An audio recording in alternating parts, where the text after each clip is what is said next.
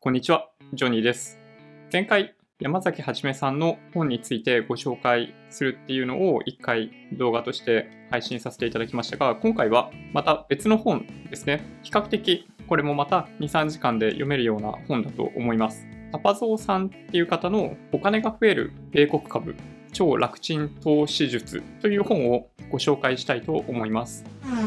このチャンネルではいつもマーケットの振り返りや主要ニュースについての解説、投資の Tips についてお話しさせていただいているので、もしよろしければチャンネル登録をお願いします。今回取り上げるお金が増える米国株超簡単投資術という本は、パパゾーさんっていう方が書いていらっしゃるんですけど、この方、経済評論家とかではなく、一個人投資家、ブロガーなんですね、実は。前回の山崎はじめさんは、もう本当にそういう意味では、なんか言葉一つ一つがありがたいかのような、もうすでに重鎮たる言葉の重みみたいなものを感じられるような本だったわけですけど、こちらは、こちらはどちらかというと、本当に僕たちと同じような目線で投資をしていたこのタパゾーさんがどういうふうにしてこの米国株投資に至ったのかっていう話を書いてくれてます。長期投資の中で一つの国に集中して投資をするということは、まあ、もちろんややリスクの高い投資になるわけですけど、ただそれでも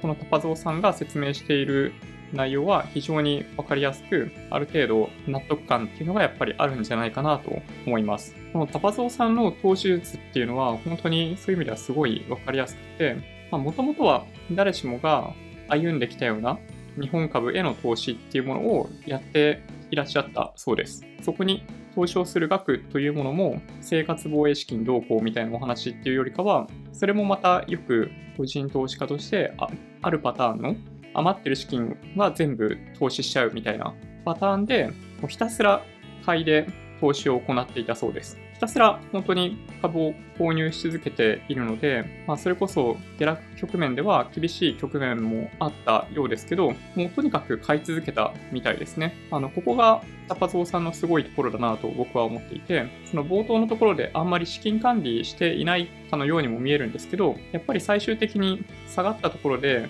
投げ売りしないでいいような精神状態っていうのは保てていたんだなということがこの本を読んでいると分かります。まあ、そんな独学でひたすら進んできたタパゾーさんは、まあ、2008年ぐらいに発生したリーマンショック、サブプライムローン問題、リーマンショックで、どちらかというと、低成長である日本株っていうところから、米国株投資っていうものをスタートされてます。その中で、非常に興味深いのは、高配当銘柄っていうものに注目して投資をひたすらやっていらっしゃるっていうとこなんですよね。で、そこからさらに投資を進めていく過程で、米国株、インデックスみたいなものも含めて簡単に投資をすることでリターンを大きく得ることができるっていうことに気がついていったみたいな感じなんですね。この辺のプロセスは本当に個人投資家としてはなんかものすごい参考になるというか、そうだよねっていうような経験なんですね。でこれまさしく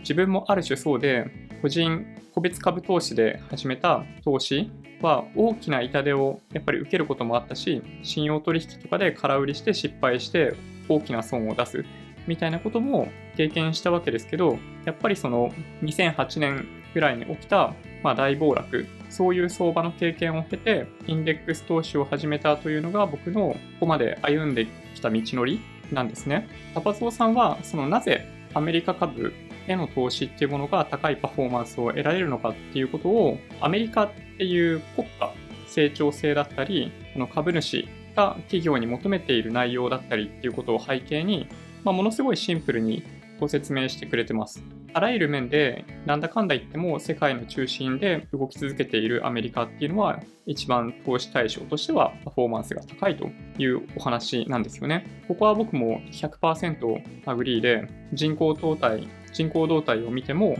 間違いなくアメリカが先進国の中では最も最後まで人口増加が続く国家として、おそらく世界一の座を今後しばらく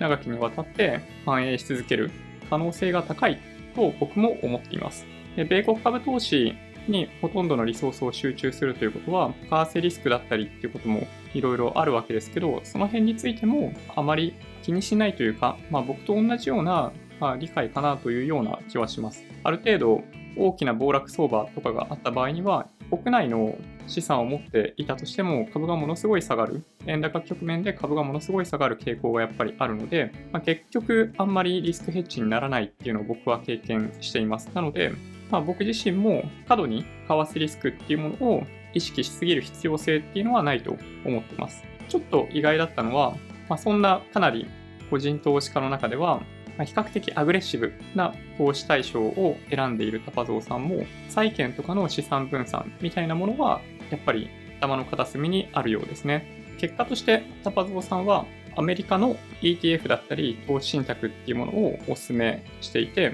行き着くところは大体一緒なんですね、やっぱり。その S&P500 に連動するものだったり、まあ、それの投資信託海外 ETF っていうものをお勧めされてます。でこのタパゾウさんの本の中でもお話しされてますけど、やっぱり最終的に最も簡単に投資する方法として挙げられるのは国内投資信託っていうことですね。うん。やっぱりこれは海外 ETF の配当金の処理とかっていうのが、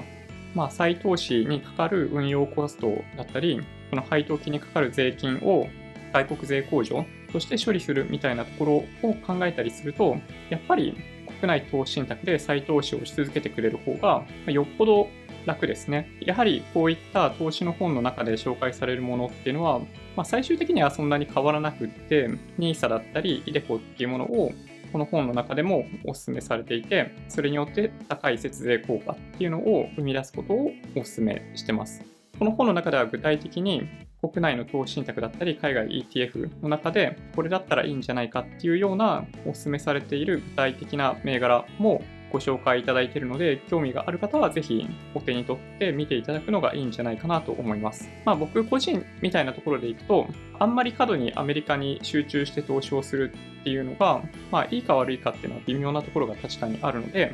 多くの人にお勧めしやすいのは MSCI 国債という先進国の株式に投資をするインデックスファンド。まあ、結局この中の70%はアメリカなので S&P500 に連動する商品を買っていたところであんまりその成績に差がある、差が出てくるわけではないんですけど、一応その分散投資みたいなことをやろうとした場合には先進国を対象に投資を行うみたいな方がま一応成功法かなというような気はします。で全世界のマーケットっていう意味でいくと、まあ、日本が持っている時価総額分っていうのはアメリカが一番大きいわけですけど、まあ、それと比べるとやっぱりちっちゃいただヨーロッパと比べるともうちょっと大きくってもいいかなぐらいの市場規模が日本にはあるような気はするのでそういうのも踏まえて僕は